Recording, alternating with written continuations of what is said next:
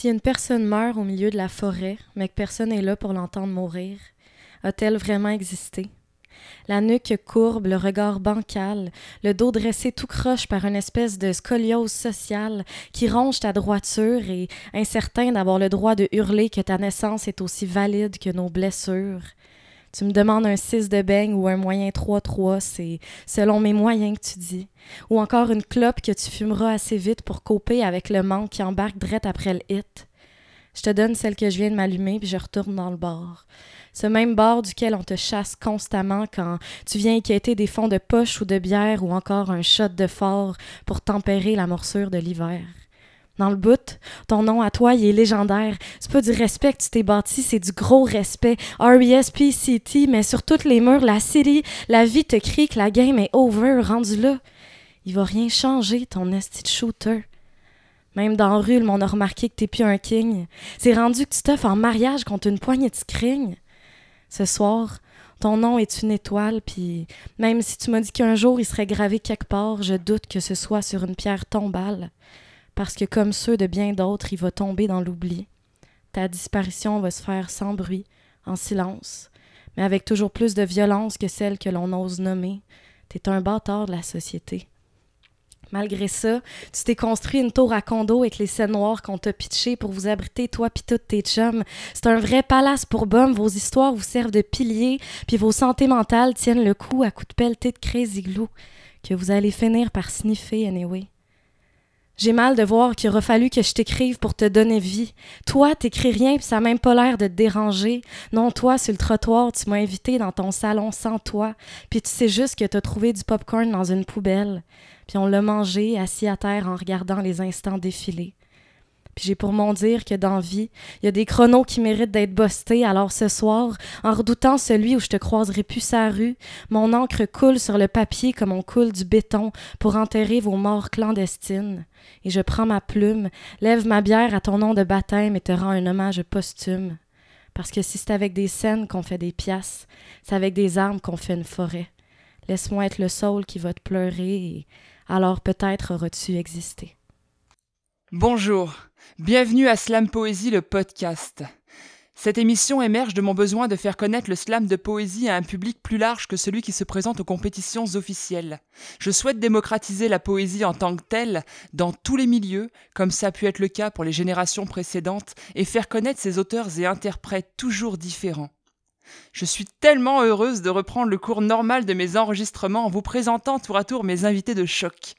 Des slameuses et slameurs de partout au Québec et plus si affinité se relaient pour vous faire découvrir leurs univers respectifs et vous encourager à passer le cap de l'écriture, voire de la scène, si vous nourrissez ce désir sans oser le franchir. Ce mois-ci, après trois longs mois de podcast confinés, j'ai le plaisir, que dis-je, l'honneur de vous présenter une poétesse qui a des métaphores plein son sac à dos, un phrasé qui coule et qui s'adresse majoritairement aux injustices sociales et au désir de vivre pleinement. Ce petit bout de femme porte en elle une immense poésie et d'ailleurs, elle a décroché la première place de la dernière joute amicale de Slam Montréal, in extremis, ce qui la qualifie pour les demi-finales montréalaises de Slam qui se dérouleront à l'automne prochain, j'ai nommé Sarah Kiladji. Comment vas-tu, Sarah? Ça va très bien, toi? Ben, ça va super bien, merci. merci de m'inviter, ça me fait quand même très plaisir. Euh, je me sens choyée de, de, pouvoir être sur ton podcast. Hey, c'est vraiment, vraiment réciproque, franchement. Euh, je suis très contente, ça faisait un moment que je pensais à t'inviter et je pense que ça... Oui, je pense que les auditeurs doivent t'entendre, tu as plein de choses à dire. Merci.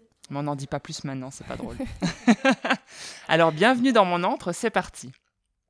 Est-ce que tu peux exprimer à nos auditeurs quel est ton parcours de vie, les grandes lignes qui te caractérisent le plus?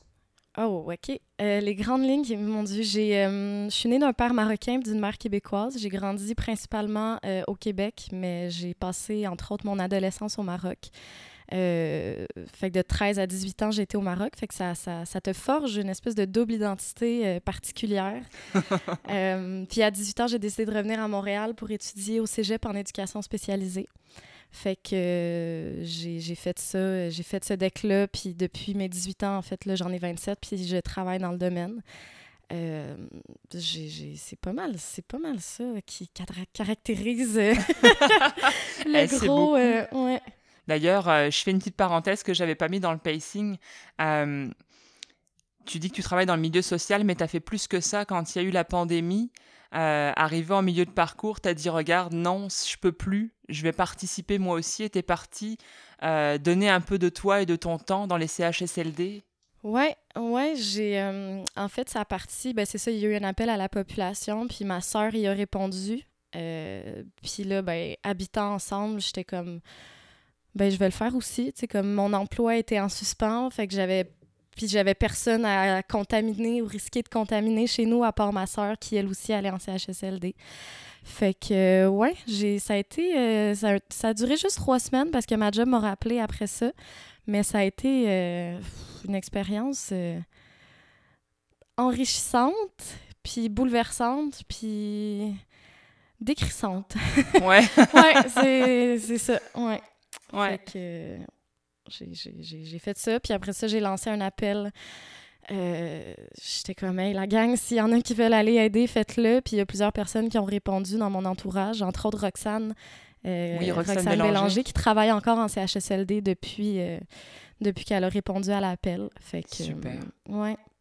Ah, c'est une très très bonne nouvelle, mais merci pour tous ceux qui en ont eu besoin, parce que vraiment, puis qui en ont encore besoin aujourd'hui d'ailleurs, parce que c'est pas tout à fait fini, même si on est déconfiné, qu'on se sent plus libre. Euh. Non, c'est loin d'être fini en CHSLD. Vraiment. Même si ça va mieux. Oui, vraiment. Et dis-moi, c'est quoi qui te fait le plus vibrer dans ton métier? Écoute, euh, c'est dur à dire parce que j'ai quitté ma job. ah oui, c'est vrai, c'est Fait que là, je hein. travaille pas. Euh, mais c'est ça, je, je, pense que ce qui me fait le triper, c'est la rencontre puis le contact. Puis euh, ma dernière job, été trois ans en HLM avec des ados. puis ce qui est tripant, c'est que des ados, c'est comme une espèce de, de leur cerveau, c'est de la pâte à modeler. Puis c'est le fun parce qu'ils sont comme en développement constant de leur esprit critique, puis de leur lien d'appartenance, puis de tu, les vois vraiment comme évoluer. C'est comme des petites chenilles qui, font leur cocon, puis qu'à un moment donné, ça devient des papillons. Puis c'est un, peu ça dans tous les milieux où j'ai travaillé. C'est que tu vois les gens éclore de tout plein de façons grâce à tout plein d'intervenants, puis tout plein de ressources, puis un entourage qui, qui, tente de les supporter du mieux qu'ils peuvent. Fait que je pense que c'est de voir les gens éclore, euh, ça, ça nourrit beaucoup. Puis alors attends, parce que là, du coup, une question me brûle les lèvres. Mais qu'est-ce qui t'a amené dans le slam? Oh boy! Euh, Marie-Pierre Genet. Ah euh, oui! Une slameuse. En fait, moi, j'ai gardé sa petite fille, Romane, euh, pendant trois ans, pendant que je faisais mes études en éducation spécialisée. puis, à un moment donné, après un certain temps, je gardais plus Romane, mais elle m'a dit Hey, Sarah, je pense que tu aimerais ça. Je veux je vais participer à une soirée de slam si tu veux venir. C'était il y a peut-être euh, trois ans, je pense. Puis j'ai tripé. Mais tu sais, j'écrivais même pas dans ce temps-là. Fait que j'ai juste tripé. Fait que j'étais allée à deux, trois autres soirées après ça. Puis, j'ai un peu quitté le milieu. Euh, je me suis pas vraiment investie. Puis euh, il y a un an et demi, presque deux ans, j'ai commencé vraiment à m'intéresser à la poésie. Euh, à écrire. Euh, genre, je suis en peine d'amour, puis je me mets à écrire des petits poèmes, puis finalement, je reçois du feedback sur mes poèmes, puis je me lance sur une scène de micro ouvert, puis comme de fil en aiguille, moi, je m'étais dit, c'est un one-shot deal, aller lire sur une scène juste pour voir ce que ça fait. Mhm. Puis j'ai eu la piqûre. c'est clair. J'ai eu la piqûre, fait que là, je me suis mis à aller l'année passée, à... j'ai assisté à toute la saison de slam l'année passée, ou presque, euh, au verre bouteille, puis là, ben, dans la dernière année, je me suis dit, je vais me lancer je vais m'essayer sur, euh, sur la scène, puis ça a été euh, incroyable. L'accueil, c'est comme une famille, là, tout le monde le dit dans le mm-hmm. monde du slam, c'est l'espèce de slamille, fait que c'est vraiment ça. Puis moi, j'ai, ça a été un milieu euh, où j'ai vraiment développé un sentiment d'appartenance, puis un lien avec le monde, puis il y a comme un intérêt qui nous unit toutes. Exact. puis c'est vraiment ça qui m'a fait triper. Puis le, ouais. Ouais, et puis t'es doué en plus. faut le dire. J'essaie fort. Alors, ben, c'est ça. Je voulais te demander depuis combien de temps tu slamais. Donc, ça fait un an et demi, deux ans, c'est ça? Euh, ben, slam, slam. Euh, la première fois que j'ai été sur une scène, c'était en décembre 2019, fait l'année passée. il y a un an et demi. Non, même pas. Non? Même pas Ah un non, an. on est en 2020. On est bah en oui, non, 2020, t'as raison. fait que ça fait même pas un an. Huit mois, là Ouais, je m'étais inscrite. euh, j'étais un peu pompette, puis j'étais full énervée, puisque je partais. un- en tout cas, on va en parler après, là, mais je partais un projet de correspondance euh, poétique, puis là, j'étais comme sur un high, puis là, j'étais comme, hey, il reste la place pour Slam Montréal, je vais m'inscrire. Euh, puis le jour J, j'étais comme, what the fuck, qu'est-ce que j'ai fait?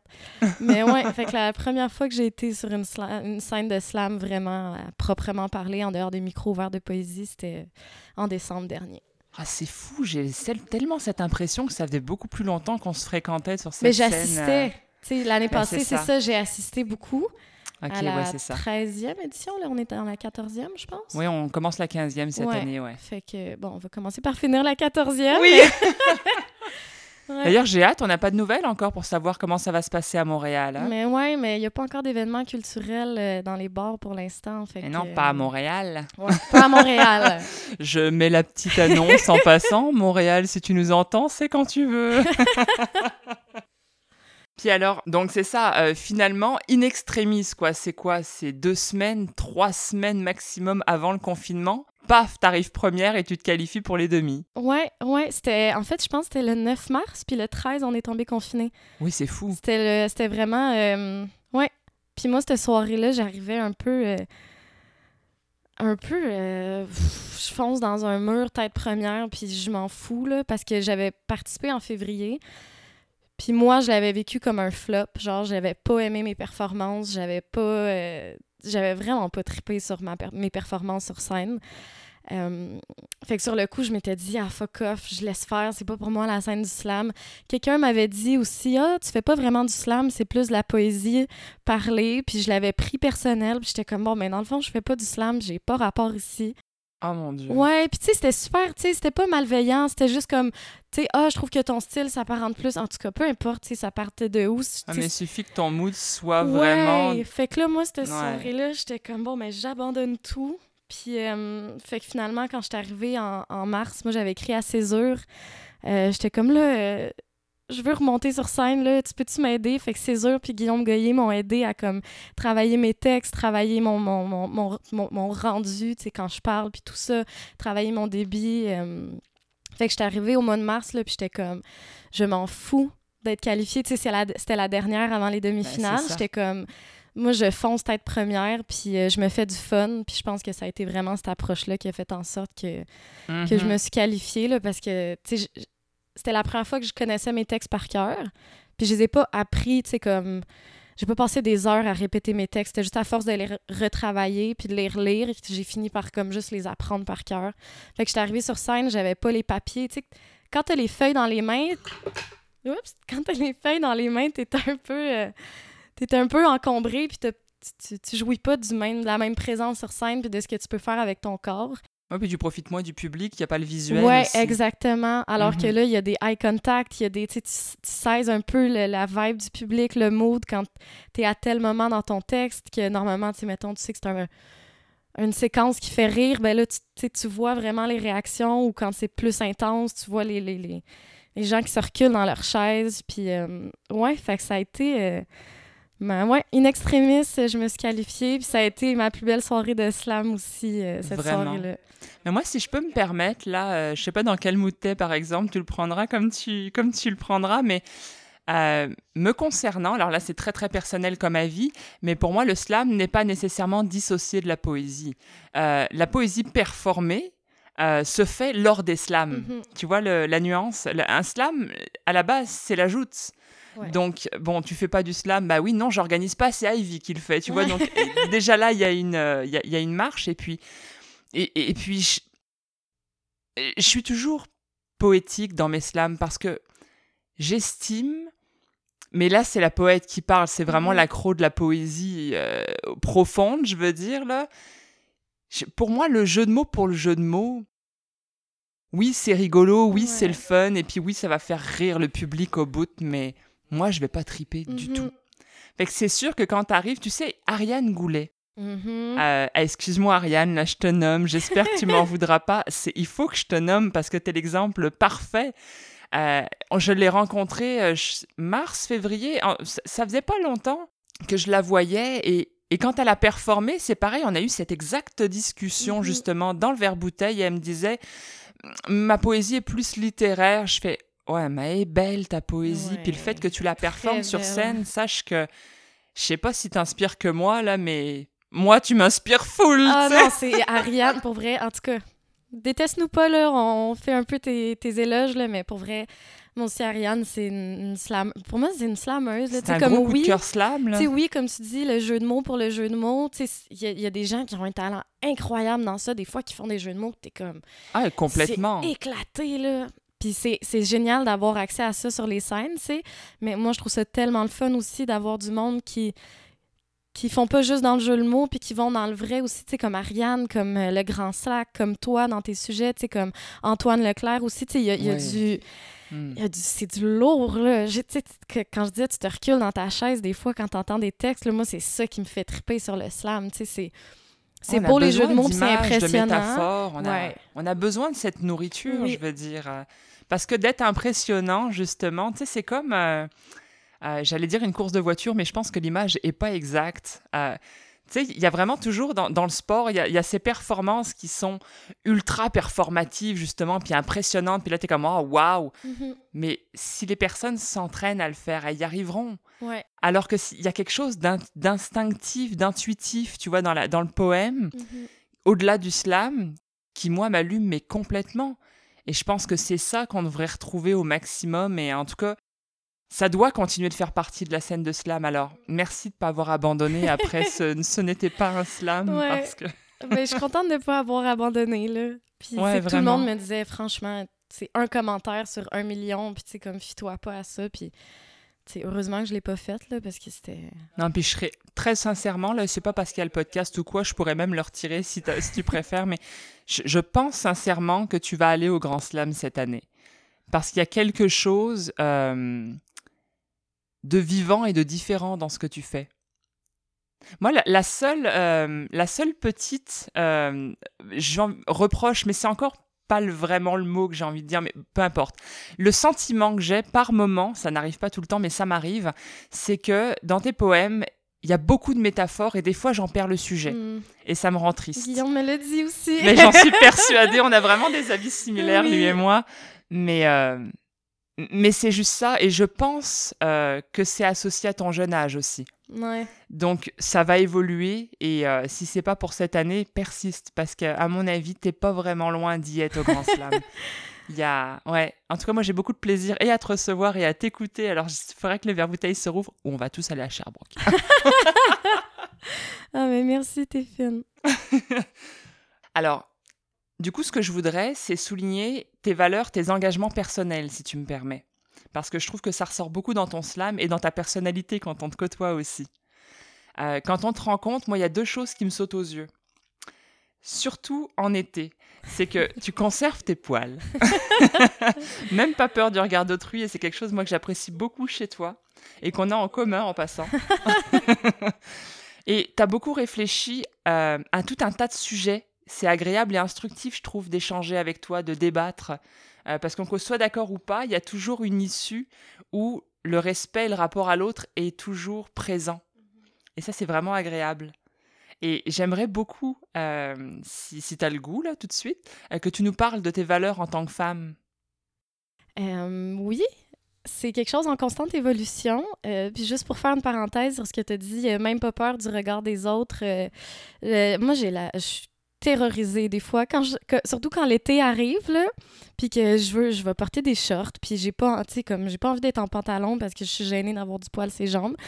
Euh, mais moi, c'est comme, ça fait cinq ans, je pense que je me rase plus du tout. Euh, puis j'ai quand même une forte pilosité aussi, là. Je- merci, papa euh, marocain. ouais. Euh, puis je suis terrorisée, mon début de chaque été, c'est comme un, un- un travail mental euh, de, de déconstruire euh, ces standards de beauté-là. Parce que même si, tu sais, pour moi, c'est un statement, avoir du poil. C'est pas juste ça, j'ai pas envie de me raser. Oui, il y a de ça, parce que je- ça me... Ouais, c'est lourd, puis je me coupe tout le temps, puis j'aime pas ça. Euh, puis m'épiler, ça fait mal. Euh, mais c'est aussi un statement de comme ce corps-là est à moi, puis c'est moi qui décide de quoi il a l'air, puis ce que j'en fais euh, dans la mesure de, de- des éléments sur lesquels j'ai du contrôle dessus. Euh, fait que c'est ça. Je n'ai pas, pas peur du regard des autres. Euh, puis même, c'est quelque chose, même dans mon intimité, avec des partenaires que au, au début, quand, quand j'ai arrêté de me raser, tout ça, puis que, que j'étais pas en couple, euh, c'est quelque chose que je disais. J'étais comme, ah, ben là, tu sais, juste que tu le saches, j'ai des poils sur les jambes. Puis comme la majorité des. En fait, j'ai jamais reçu de commentaires de genre, ah, beurre, comme laisse faire. Euh, fait que, tu sais, c'est ça, c'est, une espèce de construit social qu'on a tous et toutes, genre, de que ce soit le poil ou comme le poids ou le, le, la, la, grosseur de soutien-gorge que tu portes. Ouais, l'esthétique, euh, en l'esthétique en général, tu sais, fait que c'est, euh, c'est ça. Pour moi, mon poil, c'est un statement, puis c'est, c'est pas toujours facile de l'assumer, mais je le fais. Puis, euh, en termes de valeurs, de, de, de, mettons, féministes ou les, les valeurs que j'ai en tant que femme dans une société qui est encore, qui est encore patriarcale, même si on, on est on est beaucoup mieux qu'ailleurs. Faut pas oublier que qu'on est très loin d'être parfait. Puis je pense entre autres que la vague de dénonciation qui a lieu en ce moment ah, euh, illustre énormément à quel point euh, on est loin d'avoir atteint l'équité. Euh, mm-hmm. Puis le, respect à proprement parler des femmes et de leur corps. Fait que je sais plus je m'en allais où avec ça. Ouais, c'est ça, c'est un chemin en constante évolution. Les, mes valeurs féministes évoluent constamment, puis me confrontent moi-même à mes propres constructions mentales et sociales. Puis c'est une déconstruction longue et lente et tranquille et des fois euh, euh, très... Euh, je sais pas c'est quoi le mot. bardassante. ouais, fait que, fait que c'est ça. Mais je suis d'autant plus alors étonnée dans un premier temps, mais alors euh, super fière de toi parce que faut le faire quand même, tu sais, de, de, se dire non, non, en fait, j'assume pas vraiment au début, tu sais, mais je travaille dessus chaque année. C'est c'est une job. Ouais. C'est à temps plein, là. que, ouais. ouais. Ça, en plus de tous les autres standards auxquels on est soumise en général. Euh, ah ouais. ouais, fait que les cheveux longs, ah, tu devrais les garder détachés, c'est tellement plus beau. Mhm. Ouais, mais c'est parce qu'il fait 40 degrés, man. C'est une couverture dans mon cou. Ah, c'est pas assez féminin, ces vêtements-là. Ah, euh, les cheveux longs, pourquoi tu t'es coupé les cheveux? T'étais tellement belle avec ta longue tignasse, c'est plus féminin. C'est comme, ben, peux-tu laisser mon corps tranquille? Je peux-tu décider qu'est-ce que je fais avec? Si je le rase ou non, si je, le, je, le, je prends du poids ou non, si je m'habille en gros mou, puis qu'on voit pas mes formes, tu sais, comme, foutez-moi la paix, là. Exact. Ouais. Non, puis ça ne regarde que nous, puis éventuellement euh, le partenaire qui va être en face, sais, euh, ben, qui n'aura pas son avis à donner, mais je veux dire qu'il va pouvoir avoir le droit, sais, de complimenter éventuellement s'il y a... Euh, moi, j'aime ça quand mon mari me dit ah, j'aime ça, t'es belle mm-hmm. Je m'appuie pas là-dessus pour vivre. Ouais. Ça me rend pas meilleure ou moins bonne, c'est dans ma tête, ou plus mm-hmm. fière ou moins fière de moi. Ouais, je reste content que mon mari soit content. Alors, dis-moi, j'ai instauré au mois de janvier, et je te capote sur ce petit concept-là, euh, des espèces de QCM, des, des, questions à choix multiples assez rapides. Fait que euh, t'embarques? Ok, on y va. T'es plutôt ville ou campagne? Campagne. Bruit ou silence? Silence. Neige ou crème glacée? Mmh, Je suis pas très sucrée, fait que... Je prendrais plus la crème glacée qu'une bordée de neige. Steak ou tofu? Tofu. Ah Alors on se dirige lentement vers l'entracte. Comme j'expliquais tantôt dans mon introduction, tu es une femme pleine de métaphores, on a pu le constater déjà dans ton premier texte. Tes images sont très expressives et omniprésentes dans tous tes poèmes. Est-ce que tu accepterais euh, de remplacer la musique que tout le monde met dans les entractes par un slam de ton cru? Euh, Ben oui, ça va me faire plaisir, on est là pour ça, fait que euh, je vais le faire. Si tu pouvais nous donner le titre s'il en possède un, et puis juste nous donner une mise en bouche pour que le monde comprenne dans quoi on s'embarque? Bon, mais tant qu'à avoir parlé de mes poils, euh, je vais y aller avec un texte euh, sur le sujet, qui est un poème que j'ai écrit pour le Napomo l'année passée. Ben, poème, slam, là. On, sait plus, tout est dans tout, hein? On se formalisera pas. Ouais. Euh, qui s'appelle Marguerite et que je, je pense que je n'ai encore jamais fait sur une scène, à part une scène virtuelle euh, pendant le confinement. Mais ça compte, ça compte à moitié. Tu regardes mon corps et sous mes vêtements souvent fleuris, tu penses ma peau de femme lisse et tendre, fragile et intacte. Mais si tu fermais les yeux et que je me dénudais, que je faisais glisser ta main sur ma peau, tu me dirais que c'est tout doux et moi, je te dirais le cœur battant de les ouvrir. Mais j'aurais peur de ce que tu verrais. Alors garde-les clos et laisse-moi te raconter mon corps. Tout d'abord, si tu défaisais mes cheveux, tu trouverais un bouquet d'épis impétueux. Tu tenterais d'y passer tes doigts, mais ceux-ci se heurteraient à des lierres farouchement emmêlées, et tu partirais avec des pétales de moi. Puis si tu descendais un peu plus bas, tu surprendrais des prairies sauvages sous mes bras, dont la rosée qui s'y dépose sent le printemps. Et en posant ton regard sur ma poitrine, tu découvrirais deux boutons de rose cernés d'épines. Depuis mon nombril, tu suivrais le, le chemin d'herbes fraîches qui mène à ma montagne. Entre les deux s'érigent quelques vallées, qu'on appelle plus communément poignées d'amour, entre lesquelles se trouvent à leur tour des sillons creusés par mes interminables et coupables paresseries au soleil. Et lorsque ton regard se poserait sur la dune entre mes jambes, tu découvrirais, dans le désert de mon mont, un champ de blé sauvage, indompté, abondant. Ce champ ferait son chemin dans le creux de mes cuisses, puis se fait un peu moins dense, comme à la limite du bois et de la route, là où la végétation se fait un peu plus rare. Tes doigts longeraient ensuite ces cuisses entre lesquelles il n'y a pas de détroit, qui frottent l'une contre l'autre si l'envie me prend de mettre une jolie jupe. Ces cuisses qui sont à vif et rougies par la sueur des chaudes journées d'été. Et tu découvrirais les cicatrices d'enfance sur mes genoux, datant de l'époque où je n'avais ni peur de tomber et de me briser, ni du regard des hommes. Plus bas, là où mes racines prennent forme, tu y verrais un labyrinthe d'herbes épaisses qui dansent au vent d'automne. Enfin, je te dirais d'ouvrir les yeux et que non, toute cette floraison sur ma peau n'est pas un mirage, que mon corps est une forêt nourricière et que j'ai décidé que ma forêt à moi, pour en être une, je la voulais fertile et débordante, abritant en son cœur des saules et des bouleaux, que l'oasis de mon corps y fait pousser toutes sortes de fleurs que j'ai appris à contempler, à aimer, à trouver belles. J'ai essayé, tu le sais. J'ai essayé de me défricher, de tondre, de sculpter, de brûler, d'arracher.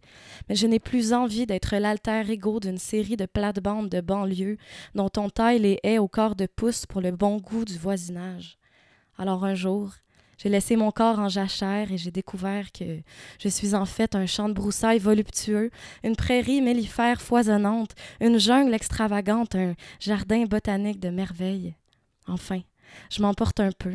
Maintenant que je t'ai raconté mon corps, tu m'excuseras, j'ai à m'éclipser. Il pleut dehors et j'ai des marguerites à faire pousser. Non. J'adore. Je l'avais jamais entendu. Non, non, j'ai pas vraiment euh, tant fait. Euh, ouais, je l'ai fait une fois, je pense, dans les, les événements de slam virtuel euh, hmm. pendant le confinement. J'ai adoré. Merci. Vraiment. Cette manière de ramener la poésie au poil de la peau. Fantastique. Alors dans cette troisième partie, j'aimerais qu'on dévoile un peu plus tes accomplissements artistiques. Parce que si ça fait pas longtemps que tu évolues dans le milieu du slam, ça fait déjà un CV plutôt étoffé qui mérite une attention. Comme ça encore tout frais et que tu as été très proactif dans les contacts poétiques sur la toile, j'aimerais parler de des mots dans le salon. Oui. Alors, tu as été l'organisatrice de cet événement que tu animais d'ailleurs depuis ton canapé et de mon souvenir, c'était très chaleureux. Tu veux bien nous parler de ton expérience de slam en ligne en tant qu'animatrice et aussi en tant que slameuse relayée au, virtuel? Ouais, ça a été une expérience assez particulière. En fait, euh, quand le confinement est arrivé, euh, je me rappelle avec Guillaume, euh, Guillaume Goyer, on se disait là, ça, ça marche pas, là, on n'aura plus de, plus de plus de slam, plus de poésie, rien. Fait que on s'était dit, ben là, il faut qu'on fasse quelque chose virtuellement. Fait que là, je me suis mis à fouiner, trouver des bonnes façons de faire. Euh, on avait aidé ben, avec toi aussi, euh, Mathieu, de la BD Slammer, à mhm. organiser le premier vrai événement de slam euh, virtuel pendant le confinement. Puis par après, moi, j'avais comme commencé la formule des mots dans le salon. fait que la semaine d'après, je me suis lancée à l'animer. c'est particulier. Déjà, moi, j'ai jamais animé d'événement dans ma vie. Fait que là, je me ramassais à me pitcher un peu sans vraiment d'expérience d'animation. Mais là, tu sais, c'est face à un écran, fait que c'est moins intimidant parce que t'as pas un public. Euh, à, comme entertainer tout le long de, de, l'événement. Euh, fait que c'est ça, le concept, c'était une soirée en deux parties. La première, c'était 15 euh, personnes invitées, donc qui s'inscrivaient d'avance. Puis la deuxième partie, c'était un micro ouvert, fait que les gens qui avaient assisté pouvaient donner leur nom en deuxième partie pour lire. Euh, ça a été vraiment cool parce que ça a vraiment permis, tu sais, au même titre que toi, tu avais ton événement aussi, euh, Slam sans frontières. Parole sans Parole frontières. sans frontières. Euh, puis ça a juste fait qu'on on dirait que tout le monde a gardé le contact, même si on Mhm. se voyait plus. Puis, tu sais, autant on se voyait plus sur les scènes qu'on se voyait plus en général dans la vie parce qu'on était tous et toutes confinés. Fait que ça a vraiment créé une espèce de, de, de bulle comme où on, on a gardé un lien. Puis, tu sais, il y a eu plein de fins de soirée où on se ramassait 4-5 à la fin à juste comme jaser, euh, faire des shots aussi. ouais, faire des shots avec, euh, avec quelques personnes. Puis, euh, moi, j'ai vraiment trippé. Là, ça, je l'ai fait pendant quatre. euh, s- je l'ai fait sur quatre événements en deux semaines, fait que pendant un mois et demi, deux mois. Puis à la fin, tu sais, j'ai voulu finir ça sur une bonne note parce que ça, ça on se déconfinait, il commençait à faire chaud, fait qu'il y avait de moins en moins de gens sur les, les sur les Mhm. zooms en fait là. Euh, fait que, fait que c'est ça, mais ça a été vraiment cool. Puis les gens ont vraiment embarqué aussi, euh, malgré la, la, la difficulté là, de tu slams pas devant un public, ben tu slams devant un public virtuel. Fait que c'est tu fixes ton écran puis ta petite caméra genre sur ton ordi. Ouais, hein? Euh, fait que ça, ça fait une vibe assez particulière. Euh, mais le monde a embarqué, euh, puis je pense qu'on a été beaucoup à triper, Mhm. puis à découvrir aussi des gens qu'on n'aurait pas découvert autrement, ou, Tellement. tu sais, moi, du monde de Rimouski, de Gaspésie, de, de la baie des tu sais, comme, que j'aurais jamais découvert, tu sais, que je... ou peut-être à un moment donné, dans un ou deux ans, tu sais, fait que ça a créé des... des ça a créé des rencontres vraiment géniales que... que... Ouais. Ah, je suis super heureuse. Moi, utiliser Parole sans frontières, moi, ça m'a permis vraiment de rencontrer des gens qui allaient dans les événements que j'ai découverts en France, genre. Mm. Puis là, je découvre ces gens en virtuel, puis on, on crée d'autres communautés, tu sais, Ouais. puis on grossit ça. Puis je suis super contente parce que finalement, les gens que tu rencontres à un coin, mais ils se rendent compte que tu participes à d'autres événements, fait qu'ils y vont. Fait que là, Mhm. tous les réseaux se mélangeaient, en fait, peu importe la distance. Ouais, c'est ça qui était trippant. ça a été vraiment nice pendant deux mois. Puis après, euh, ouais, déconfinement ou pas, euh, anyway, ça s'essoufflait. Tu sais, on a besoin d'une scène maintenant. Ouais. C'est c'est comme, il y a une limite. Puis il y a eu beaucoup de blanc de mémoire. Parce qu'on n'a pas nos gestes, on n'a pas Ouais. nos habitudes. on est complètement perdu, euh, complètement euh, barbouillé. Mhm. Mais, euh, mais c'est ça, quitte à être au virtuel, moi j'aime ça le podcast. Mais là, j'ai ah, j'ai hâte à la fin août, là. Je vais en parler tantôt. Il y a un beau festival à Mhm. Rimouski. On va tous se retrouver là-bas et ça va être euh, fantastique. Ah oui. J'ai vraiment super hâte. Alors, du coup, je vais en profiter pour placer ma première question fétiche. Parce qu'après toutes ces expériences-là, qu'elles aient été virtuelles ou le monde réel, t'as pu rencontrer quand même vachement de poètes. Et alors, si tu devais m'en citer qu'une ou qu'un seul, ce serait qui? C'est la pire question au monde que tu Je peux sais. me poser. Aïe, c'est tellement dur. J'avais un nom en tête. Sais, comme. Tu sais, la question revient, fait que j'ai une idée en tête. Mais là, on a parlé d'Ariane Goulet tantôt. Fait que je me dis, je vais nommer quelqu'un d'autre. Euh, écoute, je te dirais, hey, c'est dur, là. J'ai comme plein de noms en tête. Faut que j'en choisisse un. Je peux même pas faire un top 3, genre. Ben, Il y en a Euh, qui l'ont fait, mais c'est vrai que le concept, ce serait de dire c'est qui le premier nom qui pop comme ça Tu sais, c'est comme le côté un peu spontané, je te dirais. Ben, côté spontané, je t'aurais dit Ariane Goulet. Euh, vraiment, là, moi, ça a été une découverte cette année que j'ai trippé. Euh, puis Moi, mettons me que non spontané, là, Roxane Bélanger, Aussi. qui a été aussi, euh, elle aussi, je pense, demi-finale. elle Oh, on, a été, on a demi-finale. été qualifiés toutes les trois en même ça. temps. Ouais, j'ai découvert Roxane cette année, ben, dans le... de- de- La première fois, c'était au Vert Bouteille cette année, genre en février, je pense, que, ou Oui, en c'est arrivé cet hiver, là. Ouais, puis écoute, ces textes-là, si moi, on pense que mes textes, ils ont des métaphores cool, puis euh, c'est... ah, Man, puis c'est trash, puis c'est... Ah, c'est du rentre-dedans, là, les textes à Mhm. Roxane, là. Elle est excellente. hein. C'est... Ouais. J'espère que j'aurai l'occasion euh, de pouvoir l'inviter prochainement Ah, aussi. et man, il faut... Il faut... Je. Sincèrement, elle est incroyable, là. C'est parce qu'avec le déménagement, je sais pas où je serai quand j'y serai, Mm. mais En tout vrai. ouais. Bon, on va vous le dire, chers auditeurs, pour que vous compreniez ce qu'on vient de dire. Je, je déménage à Sherbrooke! Euh, à la à la fin du mois d'août. Donc, euh, c'est ça. Vous aurez de nouveaux invités que j'avais pas nécessairement l'opportunité d'inviter à cause de la distance. Et, euh, et j'essaierai de revenir à Montréal parce que la slamie est, est encore bien grande et il y a encore beaucoup de gens que vous n'avez pas pu rencontrer encore. Lem nous abandonne, la gang. Point, perd tout. C'est juste une petite bifurcation à une heure et demie de Montréal. ouais, ouais, oui. Ce n'est rien. On va tous venir à Sherbrooke, là. C'est clair. C'est clair. Sherbrooke, on arrive, là. J'adore, franchement, c'est excellent. Alors, on continue avec tes réalisations artistiques. T'es publié régulièrement dans la revue montréalaise Nix, qui est une revue de poésie. Alors, je me demandais depuis longtemps, est-ce que tu peux nous parler de cette expérience? Euh, ben, dans le fond, moi, je me suis ramassée à. euh, Il y a ce qu'on appelle la rue de la poésie dans Hochelaga. Mhm. Euh, à chaque année, c'est sur la rue Desjardins entre Ontario et La Fontaine. Euh, Il y a des panneaux de poèmes qui sont affichés euh, 365 jours par année. Puis à chaque année, au printemps, ils font un appel de texte pour changer les panneaux. Euh, puis moi, j'avais croisé quelqu'un, euh, un des membres, Jonathan Lamy, dans une, soirée de micro ouvert, puis il avait entendu un de mes textes qui parlait de Schlag, entre autres. Puis il m'avait dit Hey, tu connais-tu la rue de la poésie? Tu devrais soumettre un texte. Fait que bref, j'ai soumis. J'ai été publié. euh, il y a un, petit panneau, là.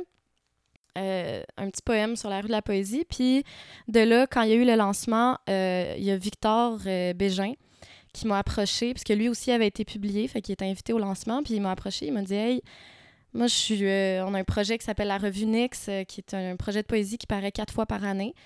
Euh, trois, fois, trois fois durant comme l'année scolaire, mettons, puis une fois à l'été qui est le hors-série. Puis il m'a dit, écoute, je veux en parler aux autres avant parce qu'ils sont une équipe de... Sont comme quatre éditeurs, éditrices, plus une autre une équipe technique autour aussi. Il m'a dit, je vais en parler aux autres, mais tu sais, je t'approche en premier. Est-ce que ça t'intéresserait d'être autrice en résidence pour la revue Nix? Mhm. Euh, chose que eux, c'était la première année qu'ils faisaient ça, avoir un une autrice ou un auteur en résidence. Euh, Puis, résidence, euh, j'ai pas passé un an dans une maison à écrire des poèmes. là. ça aurait été cool, mais c'était pas ça. Euh, mais c'était vraiment l'idée, c'est qu'eux, ils font des appels de texte à chaque saison. Puis là, ils publient tout plein de gens dans la même revue. Mais là, l'idée, c'était que moi, mon texte, en fait, j'allais être publié quatre fois dans l'année. Exact. Euh, tu sais, il n'y aurait pas de Ah oui, on prend ton texte, non, on le prend pas. Puis quand je soumettais mon texte en fonction du thème à respecter, euh, à chaque revue, j'ai travaillé avec une des, un des éditeurs ou une des éditrices sur le poème, Mhm. euh, de, de se donner du feedback, d'avoir vraiment comme des astuces d'écriture, de, de peaufiner ma plume, en fait, puis ma façon d'écrire. Euh, D'ailleurs, ça se finit euh, cet été. Là, il reste une revue à paraître euh, dans laquelle je serai publiée comme autrice en résidence. Fait que, ouais, c'est ça, ça a été un peu une espèce d'effet boule de neige auquel je m'attendais pas. Tu sais, j'étais dans un open mic, je me fais dire postule, comme envoie un texte à la rue de la poésie.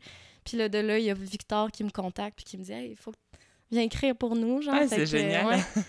Ouais. Ouais, puis c'est une belle opportunité parce que ça te permet aussi d'évoluer en tant qu'auteur, tu sais. Ouais. Il y a comme plein de, de petites, euh, comment je dirais, de petits steps dans l'édition Oui, fait vraiment. découvrir. Puis moi, au début, j'étais comme, Hey, c'est vraiment cool. Puis là, après ça, j'étais comme, Ah, ça me fait chier, je dois respecter un thème. Après Mhm. ça, on me donne du feedback sur mes textes, puis il faut que je les retravaille comme selon le, le jugement de quelqu'un d'autre. J'étais c'est comme ça. pire me que cela Montréal. Hein? c'est pire que cela Montréal. Non, mais genre- Non, mais tu sais, tu vas sur une scène, puis où tu t'auto-publies, ou peu importe, tu fais genre. T'écris, puis c'est ça, puis c'est ça ton texte, alors que là, mais je m'étais engagée, tu moi-même, j'étais comme, pour la première, euh, la première revue qui était Prendre l'air, euh, j'étais comme, ah, fuck off, là, j'abandonne ça, j'ai pas envie de, de, travailler mes textes avec du monde qui me disent que cette phrase-là est comme ci, puis que ça, puis finalement, j'ai redescendu de ma, ma bulle, puis j'étais comme, non, non, c'est super constructif, j'ai appris plein de choses, j'ai peaufiné ma plume, j'ai comme travaillé avec des gens qui ont aussi, tu sais, c'est des gens qui ont comme quand même un bagage au niveau de la littérature comme quand même cool, tu sais, qui ont étudié en création littéraire, des choses comme ça, puis qui ont eux-mêmes été publiés ailleurs, puis des trucs comme ça, fait que ça m'a vraiment... euh, ben, j'avais quand même des, des, des- du feedback de gens qui s'y connaissaient vraiment bien. Mhm. Euh, fait que ça a été super constructif, puis euh, une super belle expérience que je recommande à n'importe qui si jamais vous voulez être auteur ou autrice en résidence euh, avec Nix, là, de les approcher, là, sont super sweet. Puis sinon, de répondre aux appels de texte. Euh, Il y en a à chaque, chaque saison.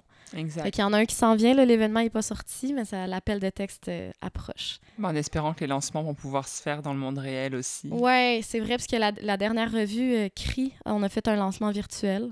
Fait que c'est pas la même chose qu'un lancement. euh, Non, hein. Ouais. Donc finalement, c'est ça. Tu es membre du comité organisateur de la rue de la poésie Mercier Hochelaga Maisonneuve. Ça veut dire quoi en fait? C'est quoi ton rôle là-dedans? Euh, dans le fond, ben, c'est la même rue de la poésie dont je parlais tantôt. Mais oui. Mon rôle, en fait, cette année, on a- ils étaient comme pas sûrs de la faire à cause des circonstances actuelles. Ouais. Euh, C'était difficile de prévoir des événements, des lancements, tout le kit. Puis finalement, euh, Jonathan a contacté une couple de poètes, poétesses de, de Schlager Maisonneuve pour faire comme Hey, on le fait quand même, même si euh, certaines, euh, tu mettons la Maison de la Culture Maisonneuve, je pense cette année, euh, était moins disposée à s'impliquer euh, dans l'organisation d'une façon ou d'une autre. Puis lui, il s'est dit non, non, on le fait quand même. Fait que c'est ça, on, on- ça implique beaucoup de choses.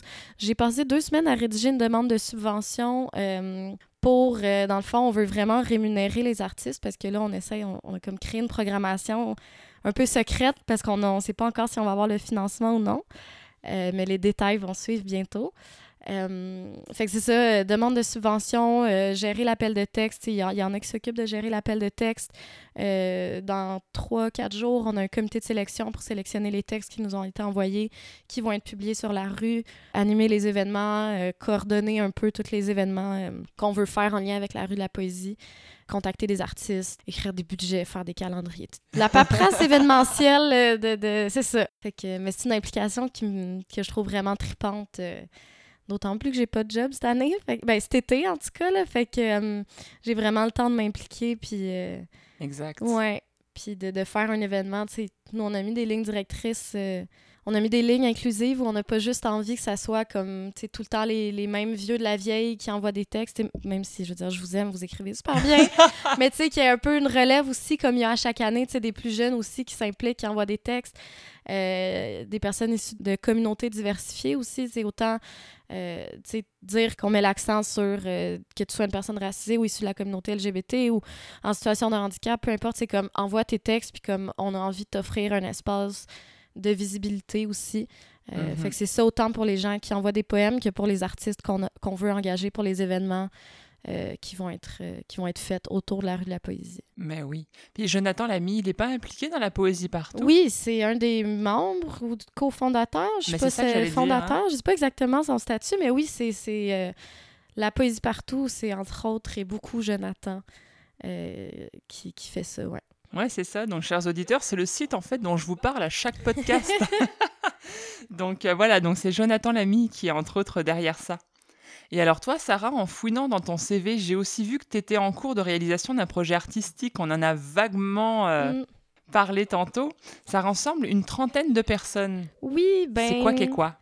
OK, le projet, en fait, c'est ça. C'est euh, un projet de correspondance poétique que j'ai parti à l'automne, euh, en novembre dernier, en fait, novembre 2019, où euh, j'ai fait un appel, moi, dans mon, Facebook. hey, la gang, y a-tu des gens qui ont envie de participer à un projet de correspondance poétique qui consiste à je vous match deux personnes ensemble, puis vous correspondez de façon manuscrite en vous envoyant de la poésie, soit de votre cru ou de, de poètes que vous aimez vraiment beaucoup.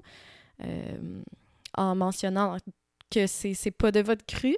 Euh, fait que c'est ça, moi je me suis dit ah, peut-être c'est sept personnes qui vont répondre. Finalement, au total, j'ai eu une trentaine de personnes qui ont été intéressées de plusieurs endroits au Québec, euh, dont des gens que j'aurais jamais cru qui pourraient s'intéresser ou qui, qui, avaient le profil, disons, de s'intéresser à la poésie. Ouais.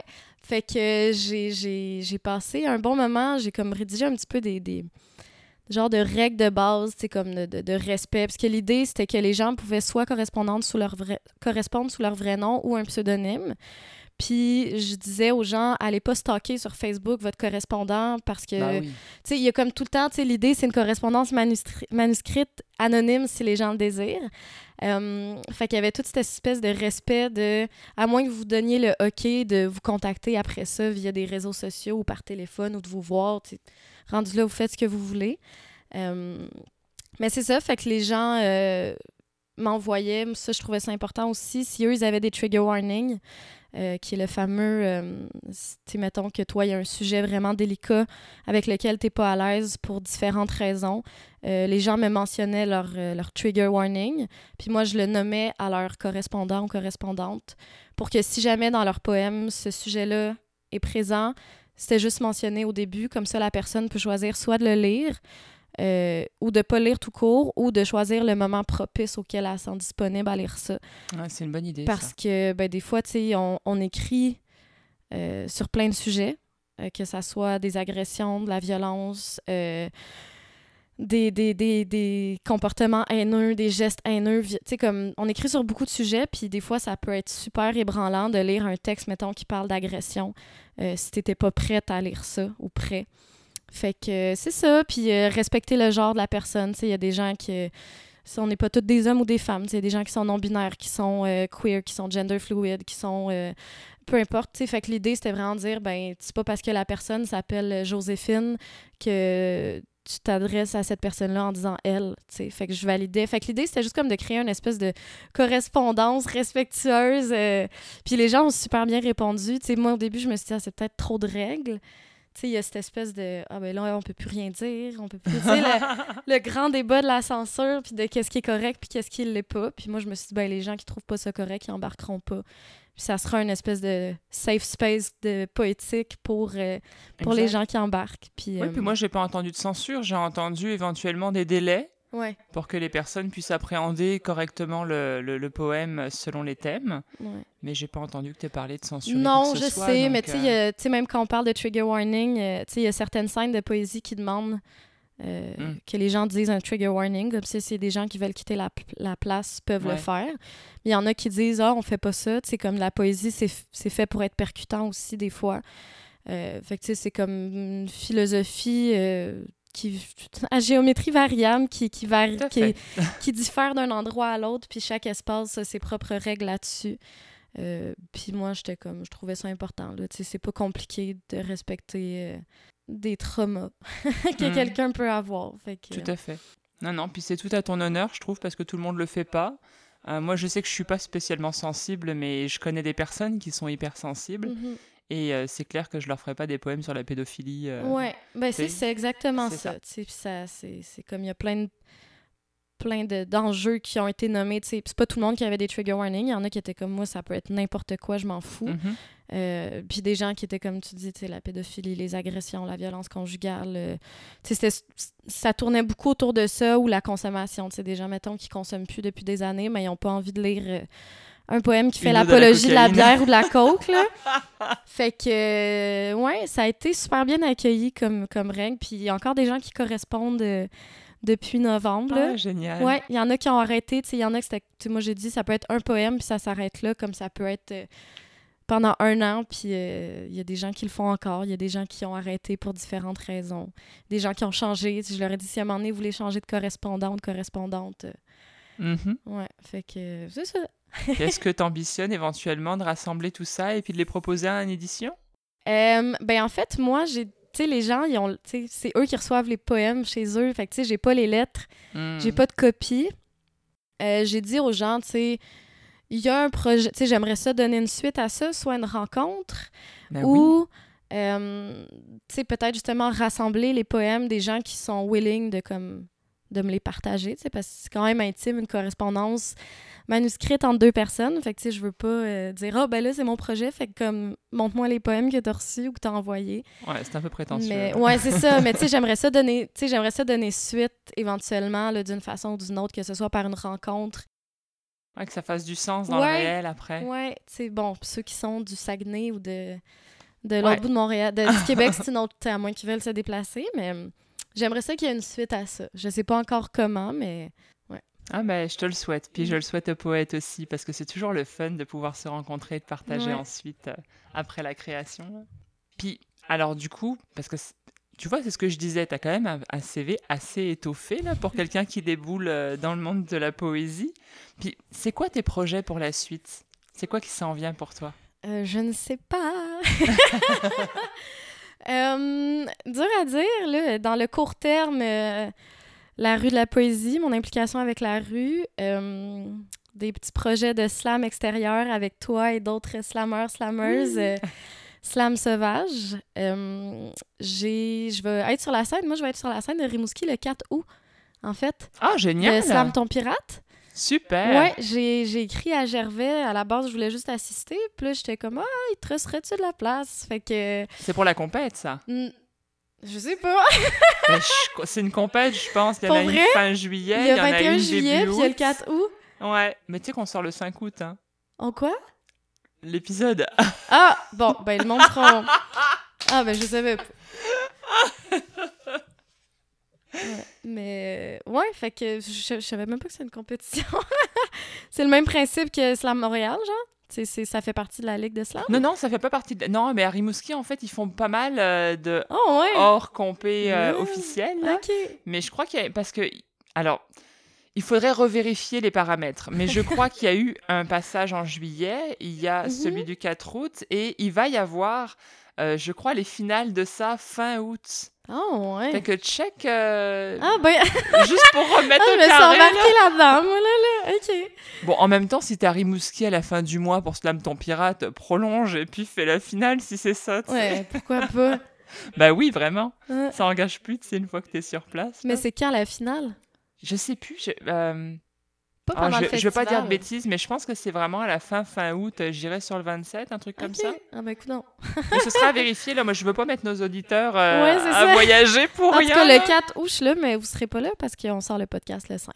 C'est ça. On, on vous en a parlé, mais un petit peu trop Ouais. tôt.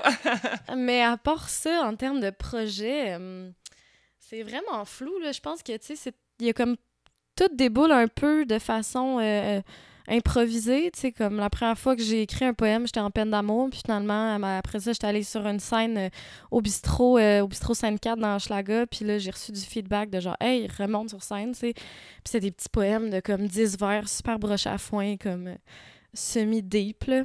Euh, puis après ça, ben il y a eu Jonathan qui m'a dit va sur la rue de la poésie. Puis là, Victor... Fait que tu sais, c'est comme. Je sais pas, ouais, j'ai vraiment. il y a rien de tout ça qui était prévu quand j'ai écrit mon premier petit poème de peine d'amour. Fait que je sais pas du tout c'est quoi la suite, là. Je me, je me fais beaucoup pousser pour écrire un recueil. Ah, ah. Fait que euh, ça, je pense qu'en n'ayant pas d'emploi c'est, cet été, euh, c'est un, un projet, euh, je pense, qui va mijoter quand même pas mal. ouais, fait que euh, peut-être qu'il y a un recueil à un moment donné qui va sortir. euh, je sais pas trop. Je sais pas. Cool. Moi, je vais guetter ça. Puis, donc, en fait, la seule chose dont on est sûr pour l'instant au niveau événementiel, c'est ta demi-finale de Ouais. Montréal. Ouais. Fait que là, on attend, on va sur le- la page de Facebook Incendie de parole et on va pouvoir avoir les dates quand elles sortiront. Ouais. Et idem pour Slam ton pirate d'ailleurs, si vous voulez les dates, les vraies dates, celles que je n'avais pas sous les yeux, euh, n'hésitez pas, vous allez sur la page de Slam ton festival, Slam ton pirate euh, sur Facebook et les réponses vous les aurez. Si c'est pas aujourd'hui, ce sera dans quelques jours, Ouais. donc euh, n'hésitez pas à, à voyager sur la toile, euh, chers auditeurs. Alors on reprend une petite salve de QCM si tu veux bien.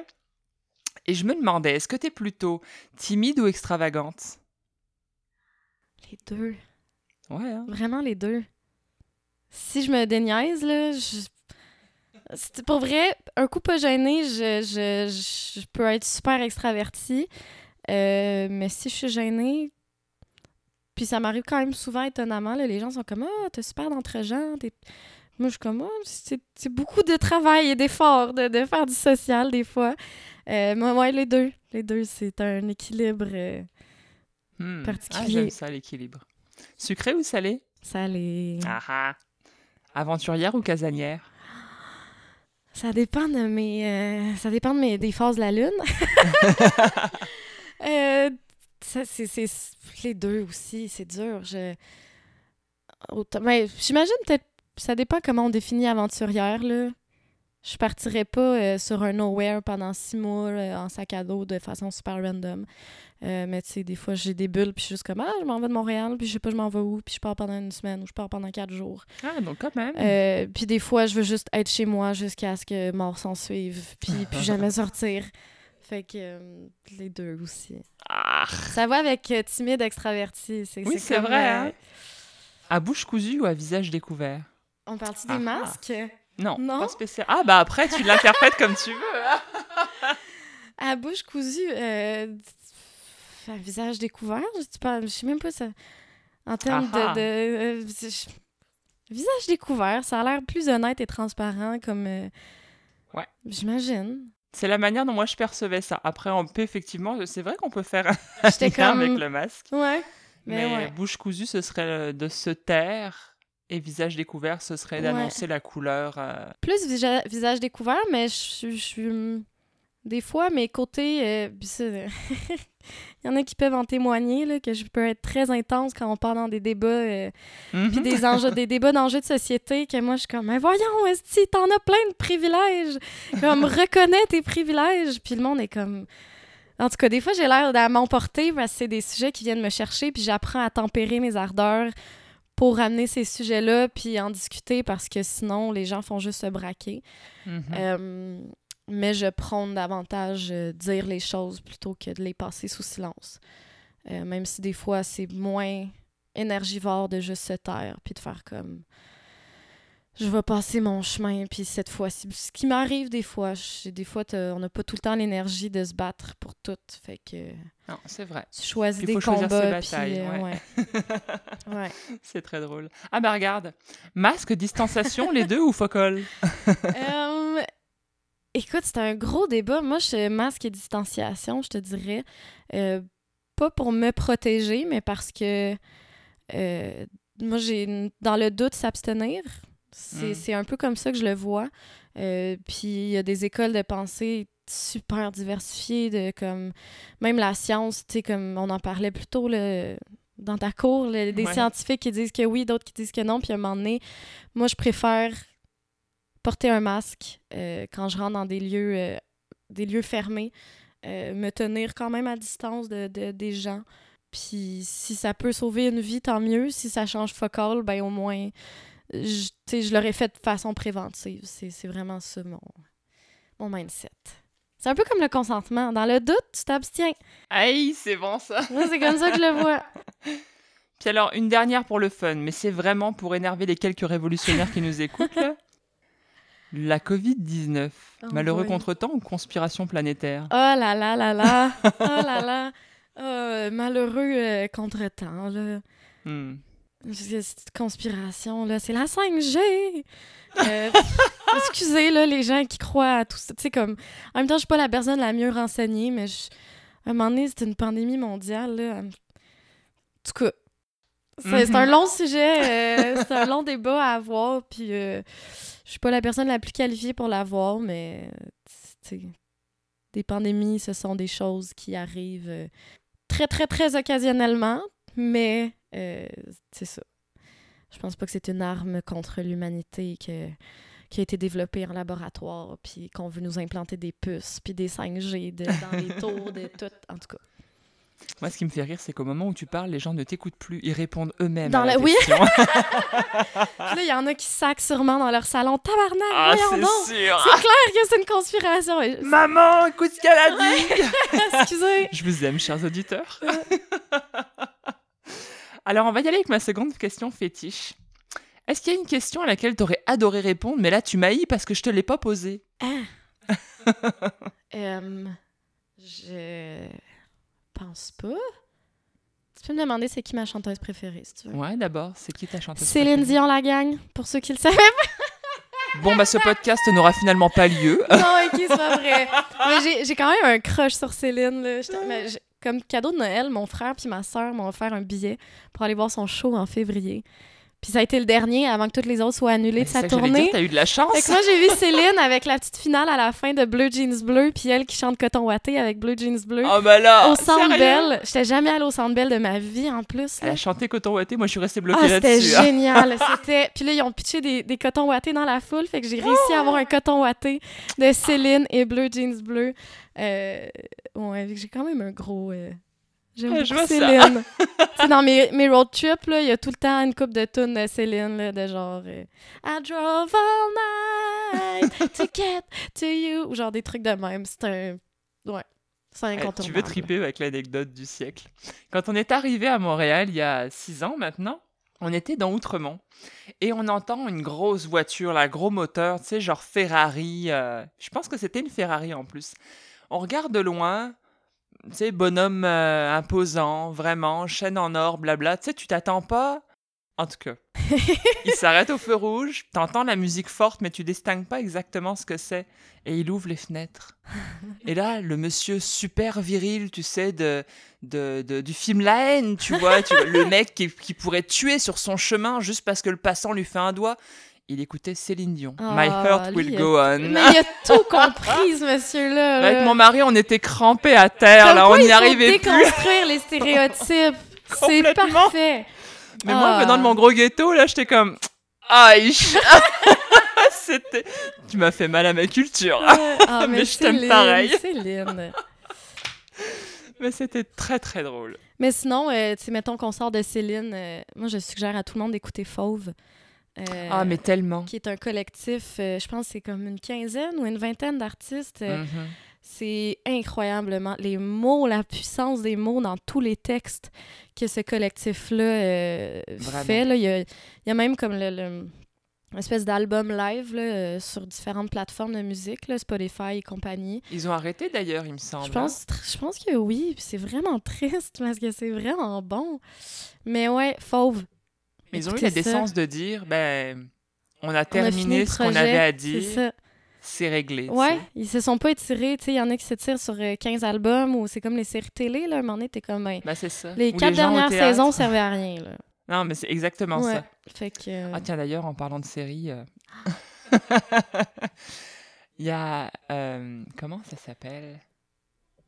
Sense8 Oui, J'ai adoré. j'ai jamais écouté. Ah. Je suis pas bonne pour écouter des séries télé. J'ai pas. euh, on, on- j'ai pas la patience, je suis pas bonne. À moins de comme j'ai peut-être deux buzz par année où j'écoute une série télé là, puis je la je l'écoute quasiment au complet, puis même des fois j'abandonne sur la fin. Hmm. Euh, les films, c'est la même chose là, je suis terrible. Écoutez un film avec moi là, c'est- je m'endors ou euh, je pose des questions. C'est je suis vraiment un cliché plate là, de personne avec qui écouter un film. Je te mettrai avec ma fille. Ouais, à ma meilleure amie, elle m'a amené écouter euh, Once euh, on est allé voir Once Upon a Time in Hollywood qui est sorti, je pense, c'était l'automne dernier. Mhm. Euh, ça a tout pris. Là. Elle m'a dit, on va au cinéma. Je suis comme, OK. Là. Elle a dit, oh, le film est sorti 2 heures 51 minutes, ce film-là. C'était vraiment bon, mais quand, quand j'ai dit oui, elle pensait que je, elle pensait que je niaisais, mais c'est. c'est, c'est tu sais, un film de même, une fois aux 5 ans. Là. Il était cœurant, là. Il- mais ouf, écouter un film avec moi. J'écoute des documentaires animaliers. Si, Ah, euh, ça, c'est bon. ça, là, c'est mon gros trip. Surtout ceux sur les océans, puis les eaux profondes, puis les... Ouais. J'aime vraiment ça. Moi aussi. Ouais, fait que je suis une madame, euh, une madame euh, océan. Waouh. Et forêt. Alors voici venu le temps pour nous de dévoiler les endroits où on peut te retrouver, que ce soit virtuellement ou dans le monde réel. Que, euh, on peut te retrouver sur Facebook à Sarah Kiladji, Oui. Instagram, Ouais, j'ai un Instagram qui que Qui- que je- rarement. Je suis pas... Je, je suis pas bonne avec Instagram. là. Je mets genre... Il y a quelques poèmes de quand j'ai parti ma page, mon compte Instagram, puis après ça, c'est des photos de trucs que je trouve nice, euh, que je vois dans la rue. Euh, Ah ouais. Des tags ou des trucs de même. Bah, Il y a Antoine Leclerc qui met beaucoup de fresques aussi, j'aime beaucoup ça. Je sais pas, c'est ça, moi j'ai aucune idée, je suis pas sur Instagram jamais. J'ai même pas l'application dans mon cell. J'ai un compte, mais c'est comme je l'installe une journée, puis après ça, je suis comme ah, pff, je le Ah, j'ai fait ça avec TikTok, moi. je l'ai Ouais. regardé une Ah, semaine ça je non plus. viré. Moi, c'est Facebook, c'est pas mal tout, euh, Ouais. tout ce que j'ai. Ouais. Bah, il est pas mal bien accessible Facebook et puis assez euh, populaire aussi pour euh, avoir suffisamment ses amis là-dessus. là. Ouais, c'est ça. Puis, euh, tu sais, si les gens m'ajoutent pas forcément, euh, tout ce qui est en lien avec la poésie, généralement, c'est public sur mon Facebook. Mhm. Fait que. Ils peuvent juste s'abonner peut-être au Ouais. compte. Et puis donc si on, on reprend, si on a bien suivi la conversation, on sait qu'on te retrouve sur la scène de Slam Montréal et pour ça il faut aller sur la page Incendie de parole Ouais. pour avoir les dates dès qu'elles sortiront. Puis peut-être quelque part fin ou à Rimouski. Yeah! c'est pas trop ce qui se passe avec ça. Oui, vraiment. Ouais. Oui, il y a le festival. Je vous en parle. Je vous en parle tout de suite d'ailleurs parce que c'est le moment où je vous annonce les dates à ne surtout pas rater cet été. En tout cas au mois d'août. Les 21 et 22 août, il va y avoir Slam Ton Festival qui présente donc Slam Ton Pirate à Saint-Fabien, tout proche de Rimouski. Diverses représentations intérieures et extérieures sont prévues et vous pouvez même peut-être encore vous réserver une place pour le vieux théâtre de Saint-Fabien parce qu'il n'accueillera pour l'occasion que 40 personnes. Alors ne tardez surtout pas à aller sur le site www.vieuxthéâtre.org pour vérifier s'il vous reste une place. J'en ferai partie avec une belle brochette de slameurs de partout au Québec. Nous performerons oui au vieux théâtre mais aussi sur les balcons, les potagers et plein d'autres endroits insolites. Restez branchés sur la page de Slam ton pirate sur Facebook pour avoir toutes les informations au fur et à mesure. Du reste, j'espère qu'en septembre, je vous annoncerai la reprise de plusieurs scènes slam, notamment les demi-finales de plusieurs équipes de la Ligue qui ont préféré repousser l'échéance en espérant fort la réouverture des lieux de spectacle. Et je vous le dis avec un sourire large comme le Saint-Laurent, ça sent bon le déconfinement et la reprise devrait avoir lieu. Oui. Alors gardez l'oreille aux aguets et je vous tiendrai au courant dès que j'en saurai plus, soit très certainement le 5 septembre prochain.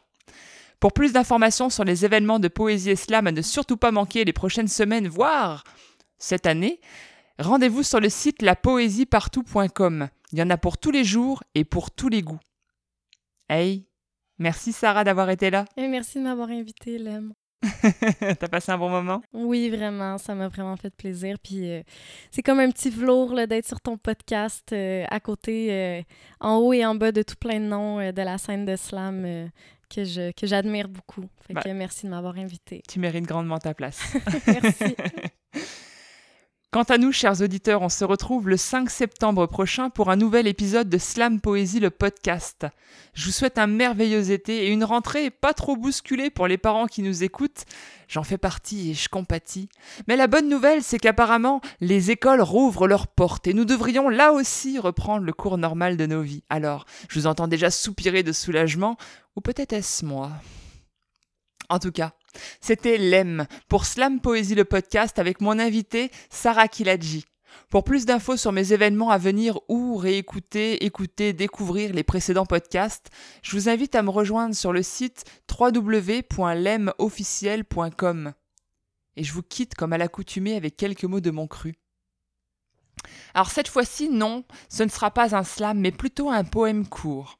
Je vous le présente parce que je suis heureuse et fière. Bah ouais, ce poème, il a été écrit sur la thématique du temps, une thématique que je déteste. Qu'est-ce qu'on peut raconter sur le temps qui n'a pas déjà été dit? Malgré tout, il a été choisi parmi 82 propositions et a obtenu la première place ex aequo du concours de poésie de Sherbrooke prend la parole. De ce fait, il sera publié dans le journal de l'Estrie ce mois-ci et en septembre, vous pourrez découvrir dans ce même journal euh, une entrevue que j'ai eu le plaisir d'échanger avec Pierrette, une journaliste fort sympathique du dit journal. Alors voici mon poème Temporis non est. Il y a le temps qui pourrit l'écorce et qui ternit le lys, celui qui fige dans la roche les secrets des amants, celui qui se grise d'une époque ou d'une autre, celui qui gruge la mémoire, abolit les souvenirs, celui qui se balade sur la carte de l'espace, celui qui se mesure à l'aiguille, recadrant nos jours, nos nuits, celui qui échappe l'imprévu de nos bouches, celui qui décide si l'on court ou si l'on marche, celui qui gère l'écart et la durée de nos repas, celui qui digère nos déchets, celui qui recycle la vie, celui qui ravale la fierté lorsqu'on le défie. Il y a l'intemporel, où le temps devient une conception que seuls les livres comprennent, que seuls les scientifiques mathématisent, que seuls les retardataires voient comme un ennemi, que seul le patronat et les fonctionnaires prennent au sérieux, que même la tête ne peut expliquer au cœur. Et il y a ce temps néant, dans lequel chavirent le robuste et le faible, le rêve et le réel, le souvenir et l'oubli.